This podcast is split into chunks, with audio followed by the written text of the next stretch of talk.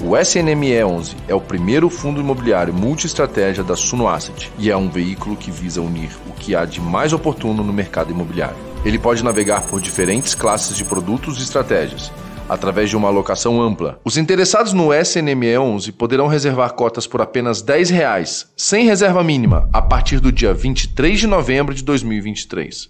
Saiba mais sobre essa novidade da Suno Asset. É só consultar o seu assessor de investimentos.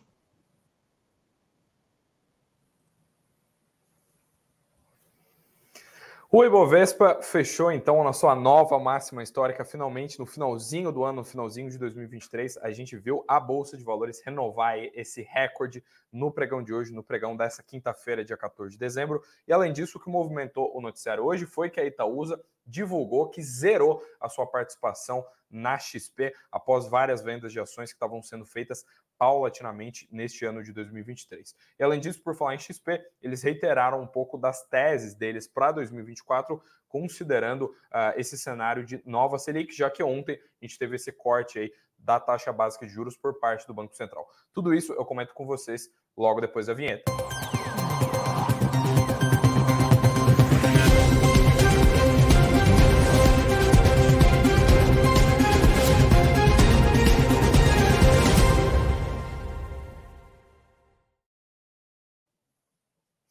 Olá, olá, uma boa noite a todos, boa noite para todo mundo que está entrando logo nesses primeiros minutos de live, uma boa noite aqui para o Fábio, para o Antônio, para o Alessandro, para o Silvio, para todo mundo que está logo nesses primeiros minutinhos. Já deixo aquele apelo para você deixar o seu like aqui para ajudar o nosso trabalho e também para o YouTube entregar esse conteúdo aqui para mais gente. Hoje uma live bem especial, porque hoje, né, de, nessa semana, foi aquela semana extremamente movimentada, aquela semana de super quarta, e além disso, hoje, para coroar, a gente teve essa renovação da máxima histórica do Bovespa, que fechou ali, uh, chegou a tocar, inclusive, o patamar de 130 mil, 131 mil pontos, né, mas fechou pouco acima dos 130 mil, mas a gente já viu uma renovação aí da máxima histórica que a gente tinha registrado lá em junho do ano de 2021. Uh, e agora a gente trabalha, então, com um cenário de juros de 11,75%, com uma taxa Selic de 11,75% depois do ajuste feito pelo Banco Central na reunião de ontem, né, na reunião de quarta-feira.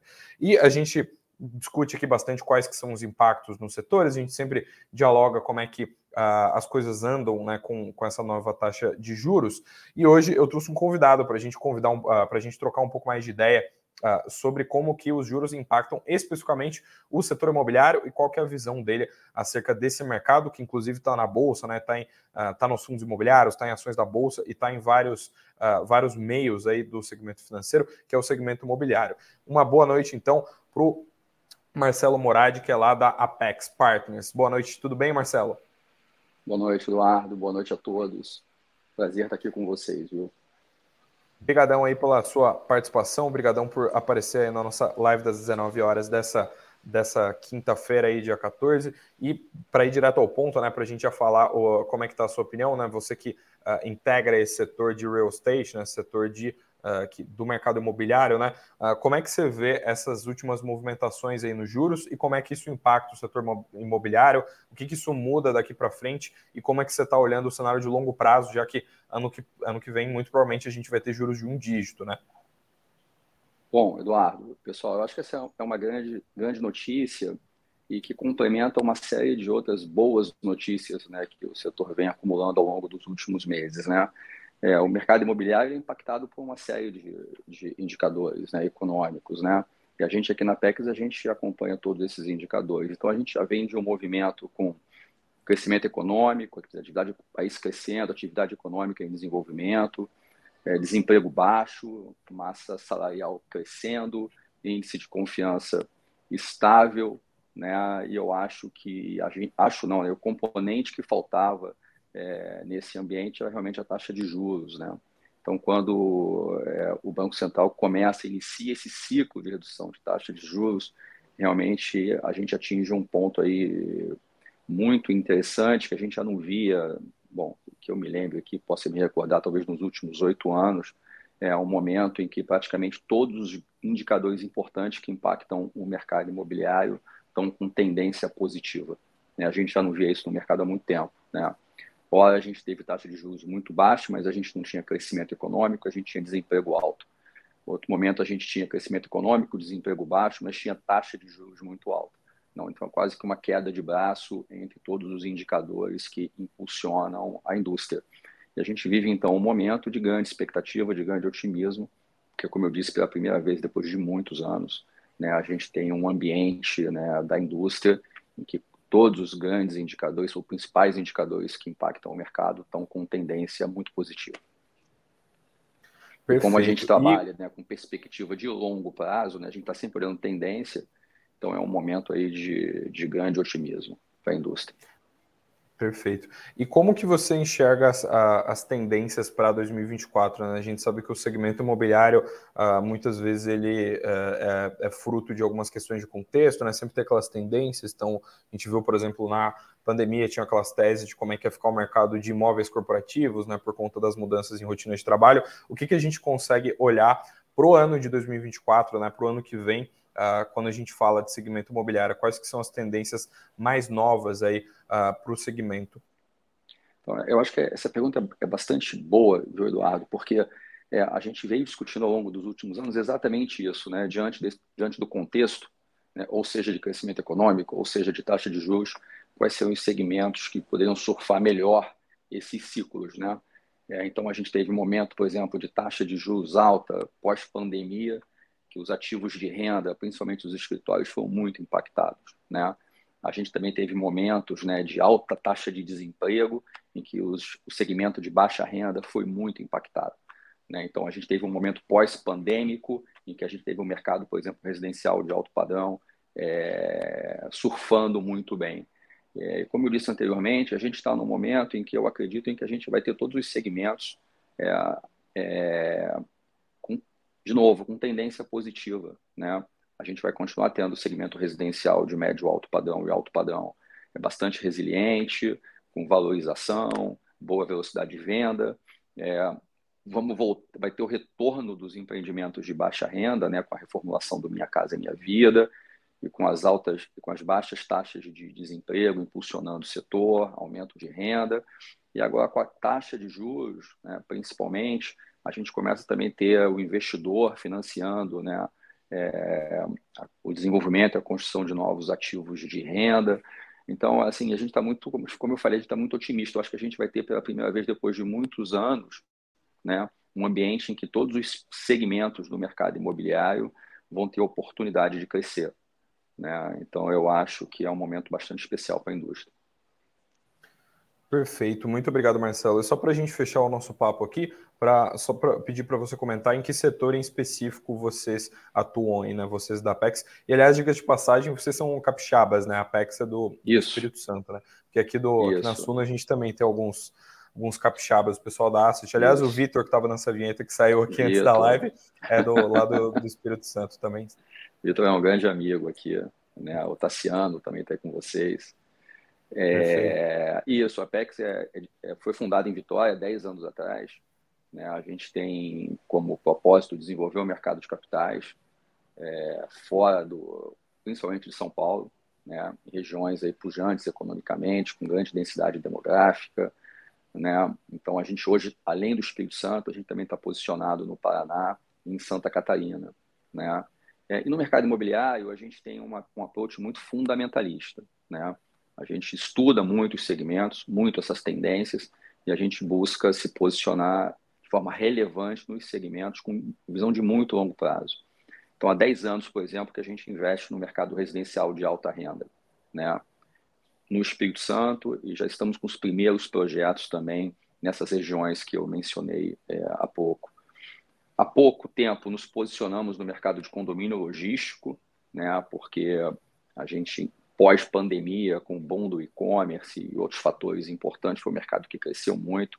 Aqui no Espírito Santo, principalmente, ele cresceu muito também. Então, nós nos posicionamos nesse segmento e vimos nesse segmento a oportunidade de entregar para os nossos clientes uma, uma oportunidade de investir em ativos de renda, de aluguel né, e de muito longo prazo, né, como, porque na incorporação os ciclos são um pouco mais, um pouco mais curtos, a gente precisava de um segmento de investimento em que pudesse é, ter um horizonte de, de, de, perspectiva de mais longo prazo. o mais novo segmento que a gente, que a gente entrou, isso é, é, é muito recente, a gente entrou também no segmento de loteamento, ainda no, em projetos de loteamento de alto padrão, né, onde a gente acredita mais, aposta mais as fichas, principalmente no curto prazo, e com isso acho que a gente consegue ter um portfólio de investimentos bastante completo. Né? Nas incorporações, por exemplo, você tem ciclos mais curtos, né, bem definidos, onde você entra com dinheiro e sai com o resultado daquela incorporação. Né? Nos condomínios logísticos, ciclos de mais longo prazo, onde você seu capital é remunerado pelo aluguel. Né? E no loteamento é um, é um, é um misto das duas coisas. Né? Você tem o ciclo do desenvolvimento, né, de participar do desenvolvimento do loteamento, mas você depois tem o ciclo de rentabilidade da carteira. Né? Então, são ciclos mais longos, 10, 15 anos, né, mais longos daqueles da incorporação, mas também mais curtos daqueles onde você olha a renda de, na perpetuidade. Né? Então, acho que com esses três segmentos, é, a gente consegue hoje ter um portfólio bastante completo para atender às necessidades e os interesses dos investidores. Perfeito. Então, muitíssimo obrigado pela sua participação, viu, Marcelo? Ah, eu que agradeço, Eduardo, e a gente está aqui sempre à disposição. Perfeito. Obrigadão. Tchau, tchau. Vou dar uma corrida aqui para trazer o restante tá do noticiário para o pessoal. Um abraço, viu? Um abraço e boa noite para todos. Obrigadão, então. Esse foi a nossa, nossa entrevista aí sobre como é que dá, deve se dar esse impacto no setor imobiliário. E agora, obviamente, a gente tem que trazer aqui para vocês como que foi esse impacto na Bolsa, porque ontem, quem assistiu a live de ontem viu que uh, já estava naquele clima de otimismo muito grande, porque o Bovespa subiu para caramba antes da divulgação do corte da taxa de juros uh, aqui do Brasil, né? E tudo isso por conta uh, do, do comunicado que foi feito pelo Federal Reserve, pelo Fed, né? Que é o Banco Central Americano, e que fez com que o Bovespa subisse muito. Inclusive, foi um dos dias uh, mais otimistas aí do ano, porque o Ibovespa subiu quase 2,5%. A gente viu aquela alta bem espalhada, né? Praticamente todos os papéis do índice subindo. E hoje a gente viu o Ibovespa subir um pouquinho mais, mas que já foi suficiente para ele renovar a sua máxima histórica, porque hoje o Ibovespa fechou em alta de 1,06% a 130.842 pontos, renovando aí uh, o recorde da, do principal índice da Bolsa de Valores que a gente viu lá em meados de junho de 2021. Uh, ah, e para a gente dar uma olhada no que, que subiu hoje, né, vou dar uma mostrada aqui para vocês no mapa dos ativos do Status Invest. Né? Esse aqui uh, é o mapa que quanto maior quadradinho, né, maior participação na carteira do índice, né, vocês já sabem como é que funciona. e hoje a gente viu aqui, né, as duas, os dois maiores quadradinhos, né, que são Petro e Vale, subindo, né, que são os dois papéis que têm o maior peso no índice, uh, inclusive a Petro subindo ali 2,1%, né, que é uma alta relativamente expressiva para uma companhia que tem um valor de mercado tão grande.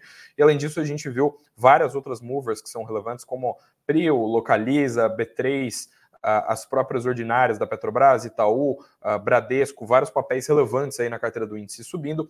E o que é curioso é que quando a gente olha para as maiores variações, e eu peço para vocês considerarem essa queda gigantesca aqui dos papéis da SLC, que eles não caíram 50% hoje, o que a gente viu foi um, um efeito ali do, do, desdobramento de ações que a gente teve, mas hoje a gente viu uh, tanto Casas Bahia quanto Magazine Luiza fechando em queda. O Magalu caiu cerca de 4%, enquanto o Casas Bahia caiu 5,6%.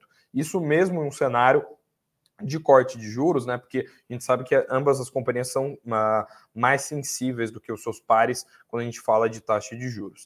Uh, e nesse cenário que a gente vê hoje, a gente vê o Ibovespa ele subindo cerca de 18% nos últimos 45 dias. Né? Quem acompanha a bolsa mais no dia a dia, né, todo dia olha o fechamento o tempo todo, viu que novembro foi aquele mês glorioso para a bolsa, porque ela subiu muito no acumulado de novembro, né? A gente viu uma alta de um pouco mais de 12% no Ibovespa, e agora a gente vê uma continuidade aí desse bull market e o Ibov de fato renovando a sua máxima histórica. E outro destaque negativo, que inclusive eu comento para vocês logo menos o que aconteceu, uh, foram uh, outro destaque negativo aqui da Bolsa hoje, né? Foram os papéis da Ambev, que recuaram um pouco, né? Recuaram 1,3%, mas eles tiveram uh, fundamento. A gente viu um impacto uh, dos analistas de seu site nos papéis, porque a gente viu um relatório do BTG que acabou uh, destacando novos impactos negativos ali na companhia por conta de algumas mudanças, inclusive políticas, né?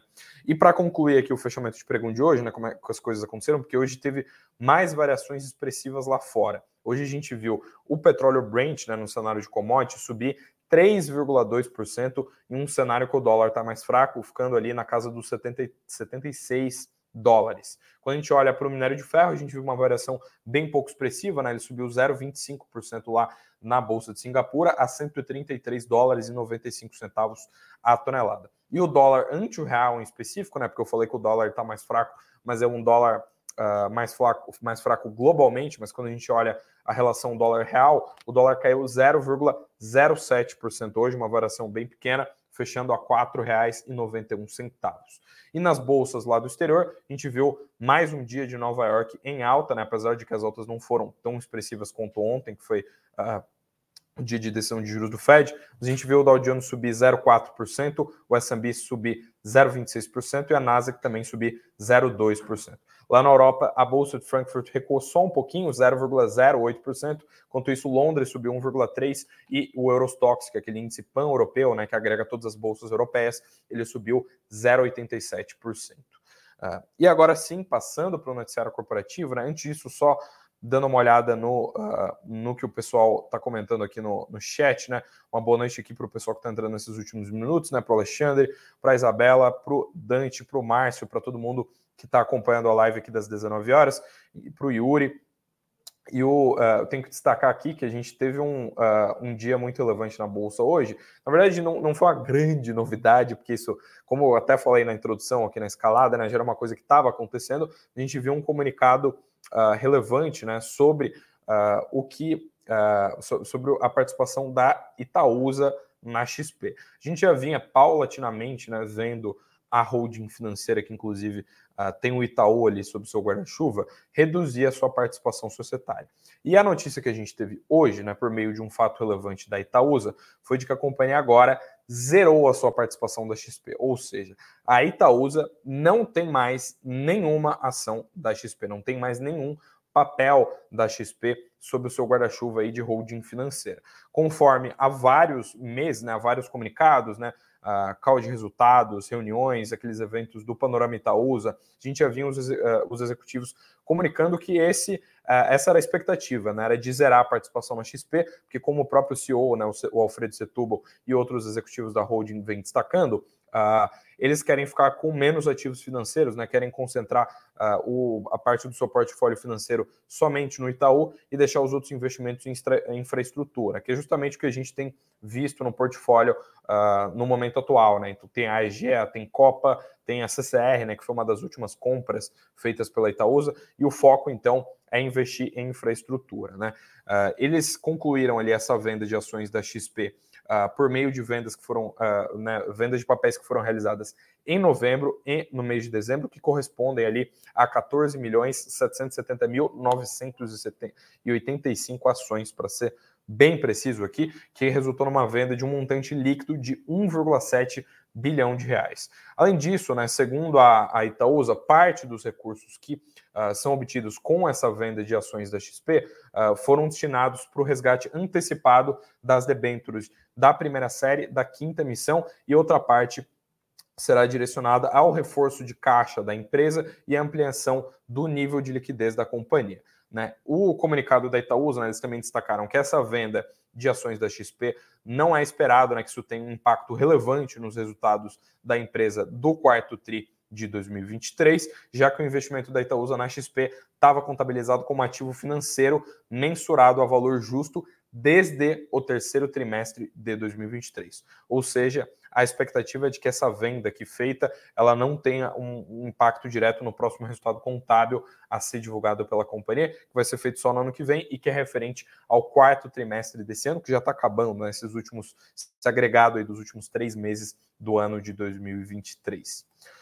E já que hoje eu, eu, falei bastante sobre Selic, né, falei bastante sobre Copom, sobre taxa de juros, que tem sido o grande tema da semana, uh, eu tenho que destacar aqui que os analistas lá da XP acabaram de emitir um relatório sobre o que, que eles enxergam para 2024, né? E para esse futuro próximo aí, já que a gente tá, agora está trabalhando com uma nova Selic, né? Com uma Selic que tem um patamar, uh, um patamar diferente, né? Com um patamar de 11,75%. Uh, ah, e o pessoal de lá falou que mesmo que, com, que a Selic esteja em queda, né, mesmo que a gente esteja, uh, esteja vendo uma Selic recuando, eles ainda têm uma certa cautela, né? Eles ainda preferem ações de dividendos. Eles embasam essa tese no fato de que eles ainda enxergam alguns riscos globais no ano de 2024. A gente viu que esse ano uh, foi marcado bastante por riscos globais, né? então bastante ruído vindo de fora, bastante notícias sobre uh, ajustes de juros nos Estados Unidos, que mexeram bastante com a bolsa aqui. Então, uh, por conta desse cenário,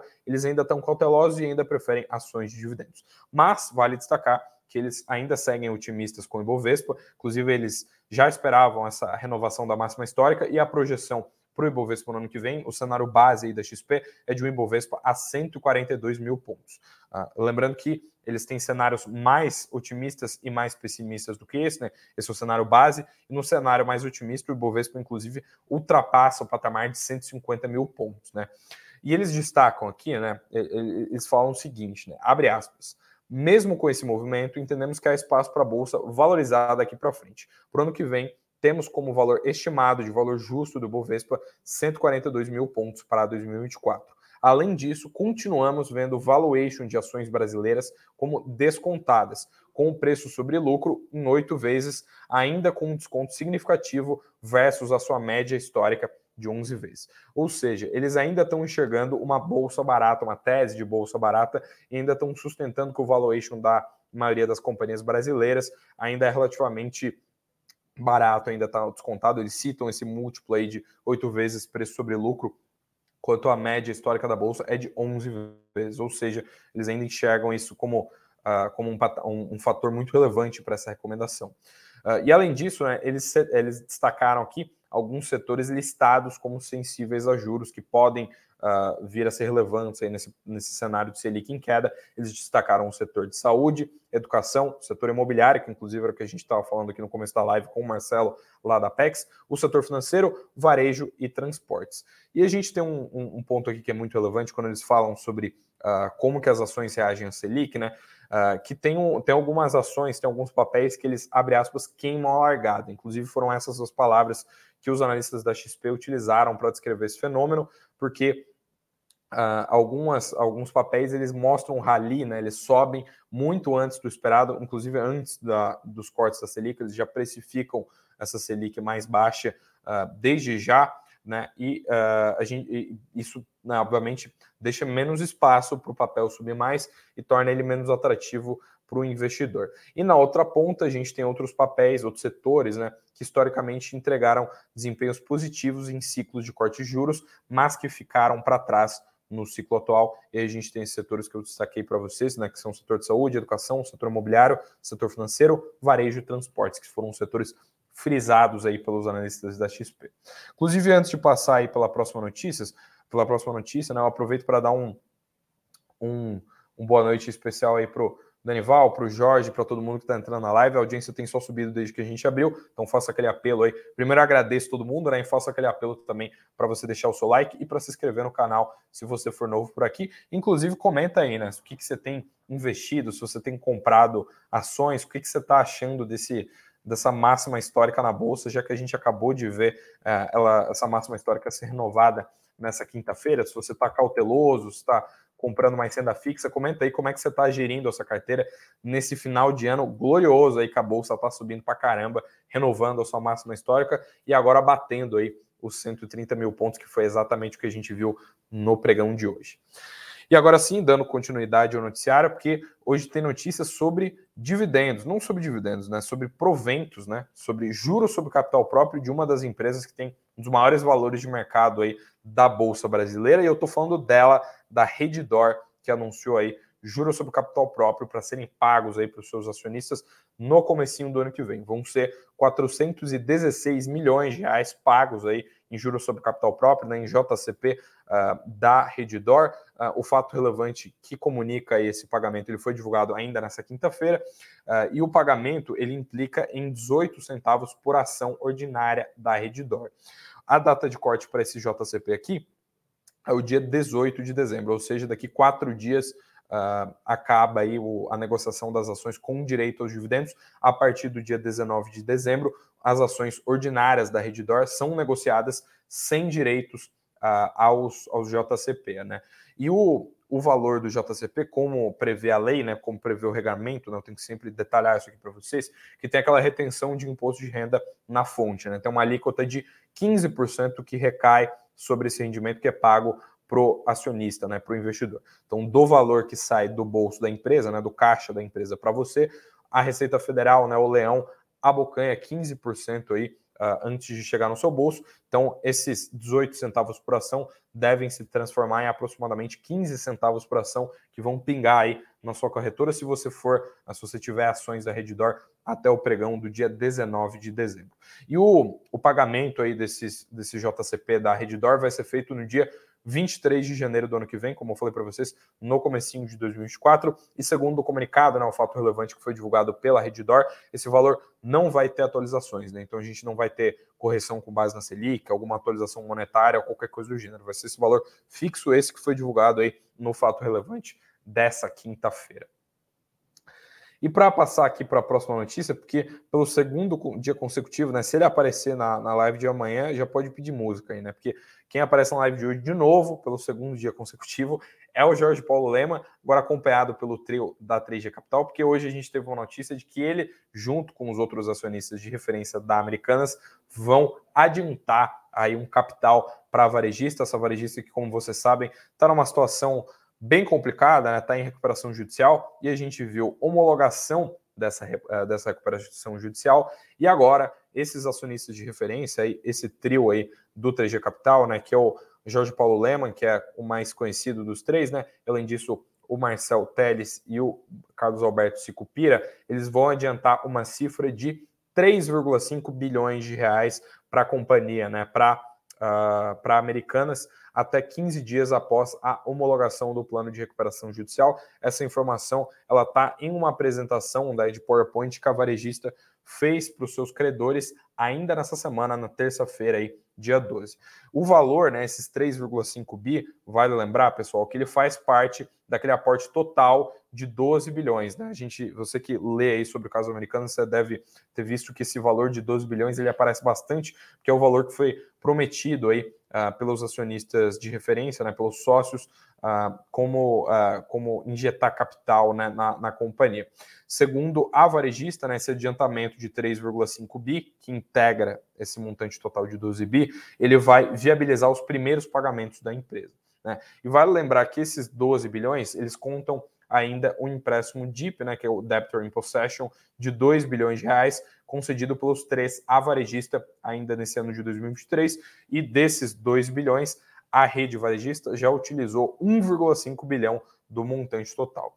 E os Uh, né, o, uh, em outro ponto aí da apresentação que foi destacado aqui pela varejista, pela Americanas, a companhia detalhou quais ativos devem vender nesse processo de recuperação judicial, porque como a gente sabe, a Americanas ela é obrigada a se desfazer do hortifruti natural da terra e da Único é, e pode fazer transações que agreguem valor à sua estratégia com o braço de varejo digital e com a fintech AMI, que fazem parte da empresa. Então a gente deve ver mudanças muito relevantes, como a gente sabe, né? Isso já era previsto que a gente veja mudanças muito relevantes na varejista, na Americanas, daqui para frente, já que ela está balizando aí esse plano de recuperação judicial, e a gente vê então esses novos capítulos e esse adiantamento aí de caixa, aí, esse dinheirinho chegando mais cedo aí no caixa da Americanas, que é o que foi comunicado pelos acionistas de referência recentemente.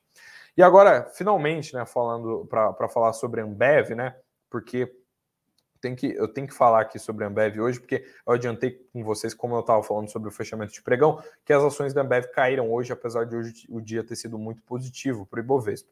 E que teve fundamento para essa queda ocorrer, porque a gente sabe que quando alguns analistas de sell-side, né, alguns analistas de banco emitem alguns relatórios, é normal que as ações da Bolsa reajam. E foi mais ou menos o que a gente viu hoje, aí nessa quinta-feira, porque a gente viu o BTG Pactual divulgar um relatório sobre a Ambev e a gente viu os papéis caírem um pouco, pouco mais de 1% aí no pregão de hoje.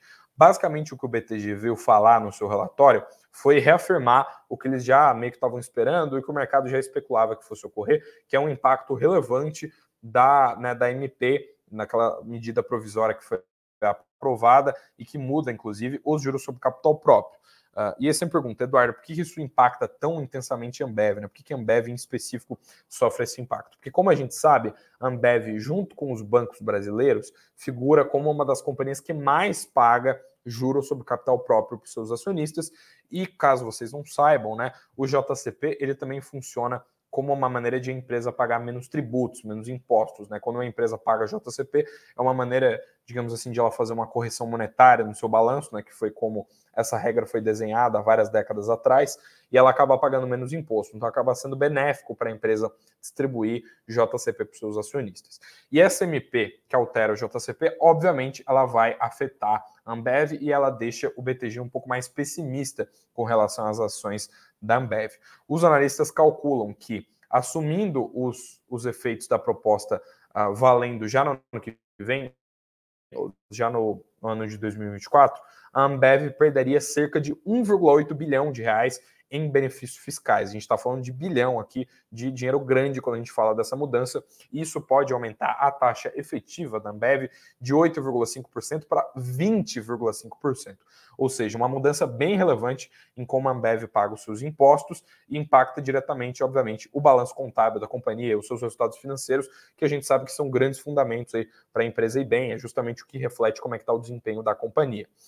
Eles, inclusive, falaram o seguinte, né? Abre aspas. Ainda é incerto sobre o que a Ambev vai fazer se a sua taxa efetiva subir tanto quanto estamos projetando. É possível que ela decida aumentar a alavancagem e isso pode significar dividendos extraordinários e ainda mais crescimento.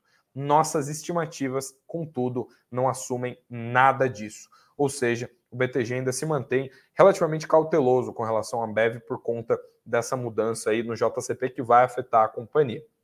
E além disso, eles reduziram, inclusive, né, a projeção do EBITDA da Ambev para 2024 em 2%, e o lucro por, por ação né, também foi reduzido, a projeção para o ano que vem, e foi reduzido em 14%. Né?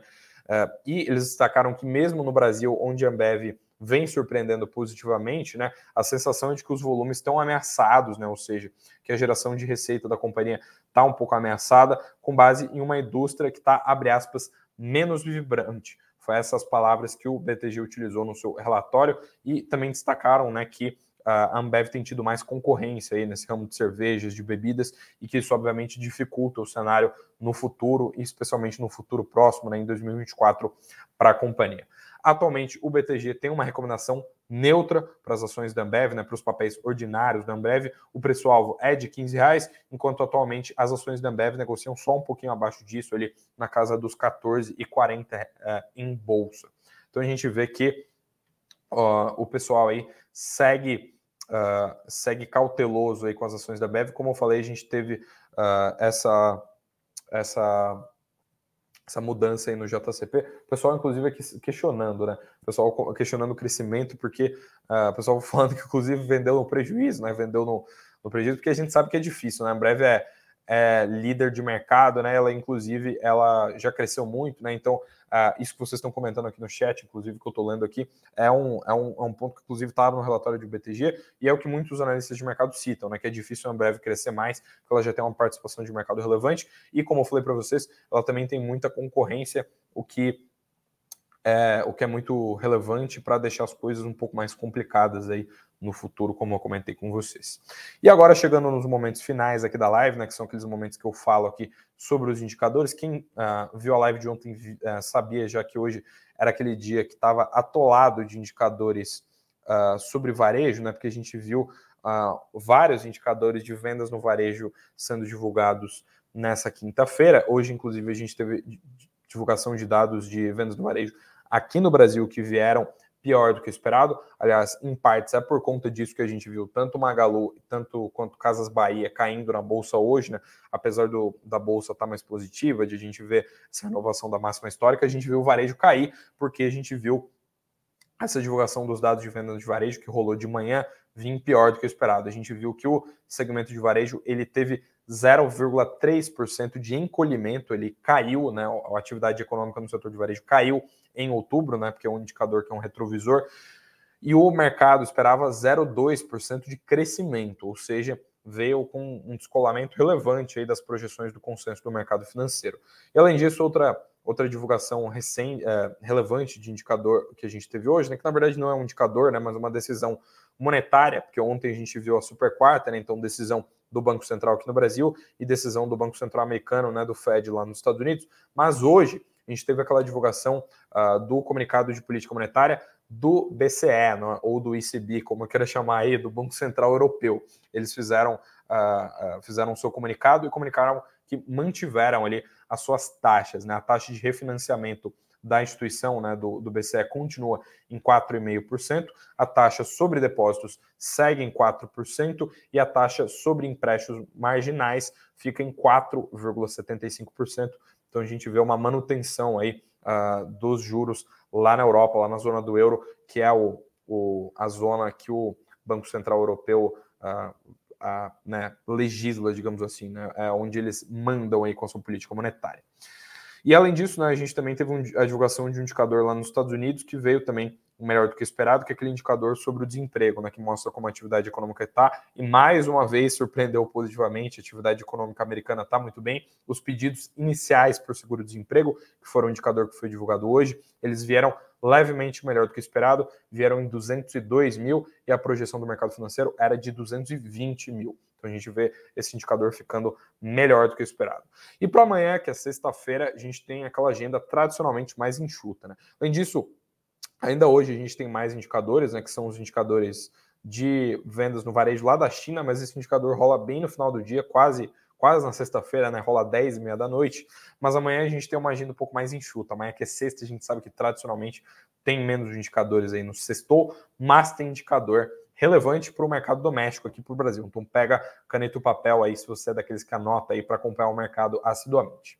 Na parte da manhã, nas primeiras horas da manhã, por conta do fuso horário, a gente começa o dia com algumas divulgação, eh, divulgações de PMIs na parte da Europa, né, tanto PMIs da França quanto da Alemanha, que são duas economias muito relevantes lá do continente. Mas às nove da manhã, aí sim a gente tem um divulgador do mercado doméstico aqui do Brasil, que a gente tem divulgação do IBCBR às 9 da manhã. O IBCBR, como a gente sabe, ele funciona como se fosse a prévia do PIB, né? a prévia do Produto Interno Bruto aqui do Brasil. E além disso, às 11h45, a gente tem alguns outros indicadores que mostram como é que está a atividade econômica americana. A gente tem a divulgação do PMI industrial, do PMI de serviços e de outros indicadores derivados às 11h45 da manhã. A gente vê a divulgação desses indicadores. E com esses quase 40 minutos de live, porque hoje, hoje foi corrido, hein? Hoje a gente ficou bastante tempo. Eu nem bebi água hoje, né? Falei diretaço aqui com vocês. Hoje o noticiário estava cheio, teve entrevista a gente teve quase 40 minutos de live aí uh, nessa, nessa quinta-feira. Mas é sempre um prazer aí trazer as principais novidades do mercado financeiro para vocês. Muito obrigado para todo mundo que acompanha a live desde o início. Eu aproveito o ensejo, então, para me despedir. A gente fecha o noticiário dessa quinta-feira. Muito obrigado para todo mundo que acompanhou. Faço aquele apelo para que você deixe o seu like aí para a gente uh, ah, para o YouTube entregar esse conteúdo para mais gente e também para ajudar o nosso trabalho aqui. E é claro, não se esqueça que se você for novo por aqui, você pode se inscrever, você deve se inscrever aí no nosso canal. E além disso, eu sempre ressalto também que a gente está presente em outras plataformas. Sempre que a live acaba, você pode eventualmente ver ela, uh, só clicar lá na nossa playlist do YouTube, né? Depois que a live acaba, ela fica salva aqui no nosso canal. E além disso, você também pode ver a gente em outras plataformas, como o Spotify e o Apple Podcasts. Inclusive, tudo que a gente coloca na tela, os entrevistados, eu mesmo aqui falando, vocês veem que a gente sobe esse vídeo nessas plataformas de áudio. Então você não só consegue ouvir, como consegue assistir a live aqui completo, exatamente esse mesmo conteúdo, a gente também entrega no Spotify e no Apple Podcasts. É isso, muito obrigado para todo mundo que acompanhou até aqui. Uma boa noite, bons negócios, até amanhã e tchau, tchau.